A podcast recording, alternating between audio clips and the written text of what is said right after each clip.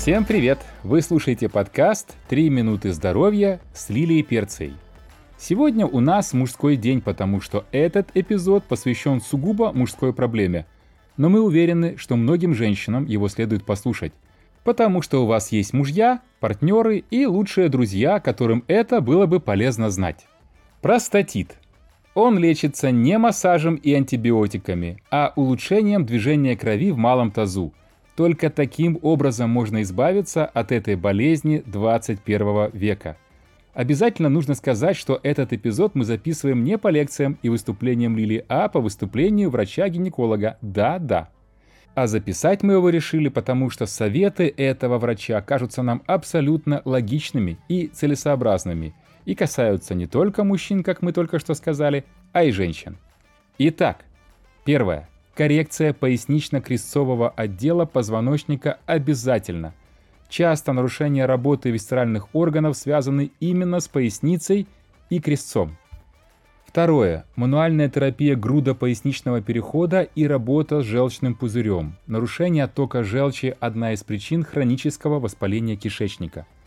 Третье. Исключаем абсолютно все мучные продукты, любое большими буквами, сладкое и фрукты – также сухофрукты, по меньшей мере на 3 месяца. Свинину исключаем, заменив ее бараниной или говядиной, важно не переедать. Четвертое. Пребиотики, пробиотики и метабиотики обязательно должны входить в набор лечащего простатит. Пятое. Сон и стресс. Если нет нормального сна и есть постоянный стресс, то вы простатит никогда не вылечите – если вы не готовы эти два пункта корректировать, смиритесь с болячкой и просто не тратьте время и деньги на лечение. Шестое. Витамины, больше всего цинк. Он гораздо более важен для простаты, и его дозировка должна быть тоже большой. Седьмое. Делаем фитнес. Особую нагрузку даем на ноги. Именно мышечная работа ног обеспечивает усиление кровообращения в малом тазу. Но это скорее профилактика, чем терапия.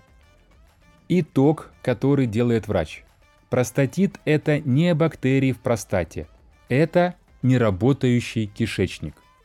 А от себя добавлю, что существует множество научных подтверждений тому, что мужчины с лишним весом, которые находятся в постоянном стрессе, имеют высокие шансы заболеть простатитом.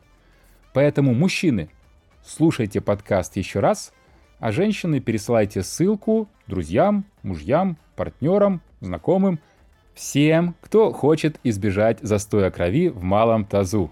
Ну все, на сегодня мы закончили. Услышимся завтра.